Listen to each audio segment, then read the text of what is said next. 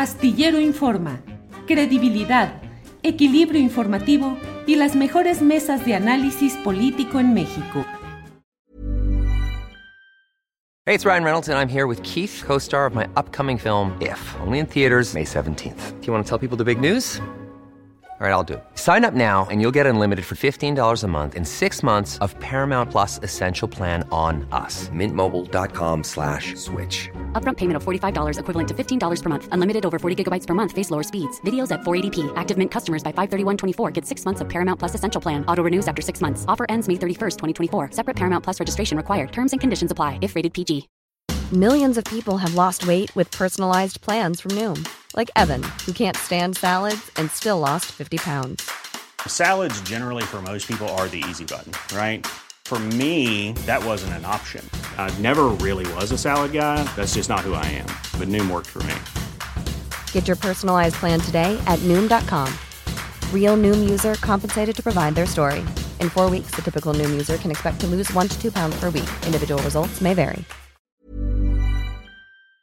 Eh, Ricardo Ravelo, ya sé que no somos especialistas en asuntos de inteligencia artificial, pero como periodistas, como ciudadanos, ¿qué nos espera ante hechos como el que ha sucedido recientemente ayer con Martí Batres, eh, con este audio eh, que nos mete en el debate de qué es verdad, qué es mentira, qué es fabricado y qué es auténtico, más allá del significado político y del detalle del caso específico de Batres y el tema de la elección en la Ciudad de México, ¿qué hacer como periodistas y como ciudadanos ante los riesgos que implique esa capacidad de adulterar, de falsificar mediante inteligencia artificial? Ricardo. Es un gran reto eso, es eh, verdaderamente yo creo que uno de los retos del siglo, enfrentar toda esta, eh, pues toda esta revolución que implica la inteligencia artificial y cómo ya pues, grandes sectores y gobiernos están pues eh, apostando por llevar a cabo reformas, eh, incluso legales, constitucionales, para poder controlar toda esta, todo este monstruo de la inteligencia artificial que pues, de acuerdo con las versiones más críticas, pues pareciera como el gran instrumento de la autodestrucción humana. Pero se han planteado muchos riesgos que yo creo que todo esto se tendrá que se tendrá que controlar mediante las legislaciones. Por ejemplo, esto que anunció recientemente Joe Biden de, establecer controles directos de la inteligencia artificial, bueno, tampoco es muy positivo. Eh, se habla de pues que esto implicaría una concentración desmedida de poder para determinados sectores, eh, pudiera darse, por ejemplo, también, y creo que este es uno de los grandes riesgos que se va a enfrentar en, adelante, conforme se vaya desarrollando esta tecnología, que es el desplazamiento humano y más desempleo, más migración. Es, es, un, es un problema tremendo que yo creo que se tendrá que, que controlar pues con, con la legalidad porque son retos que realmente hoy, este, ante una desnudez legal que, que vemos en el, escenario, pues nos, nos, sentimos bastante vulnerables. ¿no?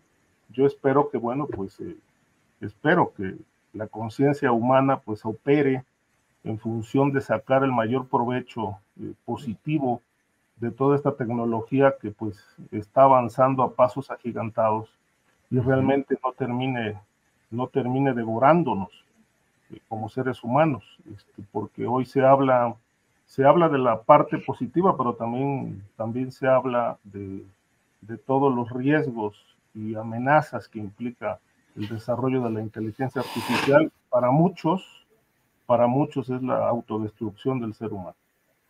Bien, Ricardo, gracias. Eh, Guadalupe Correa Cabrera, ¿qué pensar de este tema? De la inteligencia artificial y cómo nos afecta a periodistas, investigadores, académicos, cómo verificar ahora las cosas, cómo saber cuánto trabajo tenemos que invertir para saber si algo es auténtico o no y la capacidad de deformar la realidad. Guadalupe. Sí, yo creo que, bueno, y esto ya se ha dicho en muchos espacios, ¿no? Eh, la capacidad de la inteligencia artificial pues va avanzando a pasos agigantados como educadores, a veces es hasta difícil, ¿no? Eh, ver cuando un estudiante, es difícil, tienes que, hacer, tienes que hacer más trabajo, ¿no? Pero bueno, finalmente tampoco está desarrollada al nivel de que realmente no sabemos qué está, qué, qué está y, esto sucede porque, bueno, lo he visto por varios experimentos que se han hecho, por ejemplo, en la universidad, ¿no? Y uno como profesor, pues sí puede, sí puedes ver qué es esta, qué ensayo se, se hace con inteligencia artificial y qué otro no. Tenemos que poner más atención, pero todavía se puede, ¿no? En el caso de lo, del, del, del, del eh, del audio de Martí Batres, pues como tú bien eh, has entrevistado a personas que han hecho investigación. Pero bueno, claro, la desinformación siempre viene, viene de diferentes maneras. La inteligencia artificial nos hace más difícil el trabajo, tanto a comunicadores, académicos, a políticos, pero bueno, es parte de nuestra realidad. El problema también es que también se puede y se está justificando, ¿no? Más supervisión, más hipervigilancia, todo esto que supuestamente se hace y también se, contra, se contrastan. Entonces las élites tecnológicas eh, que generan esta tecnología al final también generan tecnología contra esto y que nos tienen, eh, que nos van a tener a todos más limitados, más vigilados. Pero bueno, la tecnología es la tecnología y pues tenemos que trabajar con ella. No se va a ir, no se va a detener y hay que hacer más trabajo, hay que estar muy al pendiente y bueno, eh, pues tenemos que lidiar con, con, desinformación de este tipo, ¿no? La desinformación ha existido de distintas maneras, ahora es más sofisticada y pues hay que aprender a distinguirla. También a la par de que se va generando esta tecnología, también se generan otras plataformas que también van vigilando y van viendo cómo, cómo contrarrestar ¿no? Eh, lo que se hace de manera facciosa y la, utilización facciosa de esta inteligencia artificial. Bien, Guadalupe, gracias. Es la, son las dos de la tarde con 51 minutos. Estamos ya en la parte final. Víctor Ronquillo, está el tema de inteligencia artificial. Leo también que se ha, un juez ha ordenado que haya liberación eh, de Jesús Murillo Caram al menos que pueda seguir su proceso penal en su domicilio, como lo establece la ley, pero le queda pendiente otro proceso y no podrá salir en lo inmediato. En fin, el tema que quieras eh, abordar en el postrecito de los minutos que nos quedan pendientes, Víctor. Pues son dos temas, ¿no? O sea, uno que es realmente el que Biden realice una orden ejecutiva federal de gran impacto, a decir de los medios, en toda la administración de Estados Unidos es muy importante, ¿no? Entonces, eh, el gobierno de Estados Unidos ve realmente como una amenaza a la inteligencia artificial y busca gobernarla, controlarla, lo que puede ser también muy peligroso para el resto de nuestros países. Y bueno, solamente voy a señalar tres elementos de esa orden o las preocupaciones que Biden expresa en ella. Y dice algo así como, eh, es algo que la inteligencia artificial es algo que exacerba los perjuicios, que desplaza a los trabajadores y ojo, esto es lo más importante, que socava la seguridad nacional. Estos elementos son lo que, los que justifican el que a partir de, eh, de esta orden ejecutiva se realice una acción en, el gobierno de Estados Unidos para gobernar y controlar a la inteligencia artificial. Y bueno, yo creo que como ocurre con toda la tecnología, con toda la ciencia, tenemos que redefinir los objetivos de la ciencia y de la tecnología y obviamente encaminarlos al proceso de construcción civilizatorio, ¿no? Y no a la ganancia económica. Y en ese sentido me parece que la inteligencia artificial podrá ser aprovechada como ahora aprovechamos la tecnología, el Zoom, estamos aquí, en fin, creo yo que, que, hay elementos, ¿no? Hay también, y se dio a conocer hace unos días, una carta de preocupación de los propios ejecutivos de las compañías que han desarrollado la inteligencia artificial, donde establecen no límites, sino prioridades para la inteligencia artificial.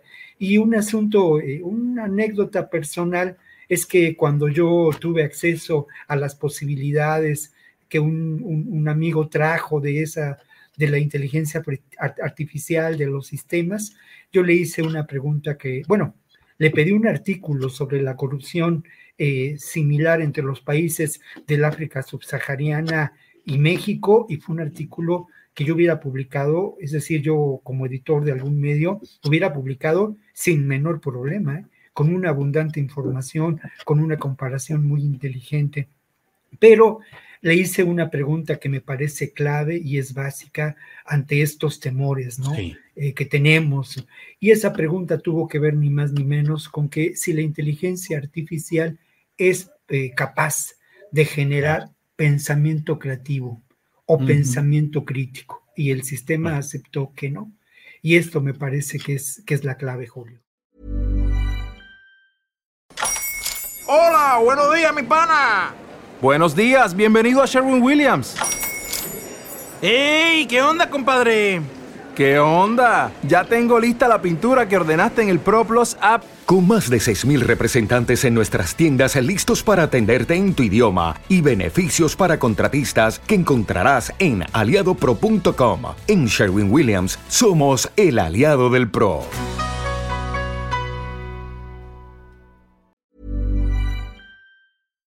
Para que te enteres del próximo noticiero, suscríbete y dale follow en Apple, Spotify, Amazon Music, Google o donde sea que escuches podcast. Te invitamos a visitar nuestra página julioastillero.com.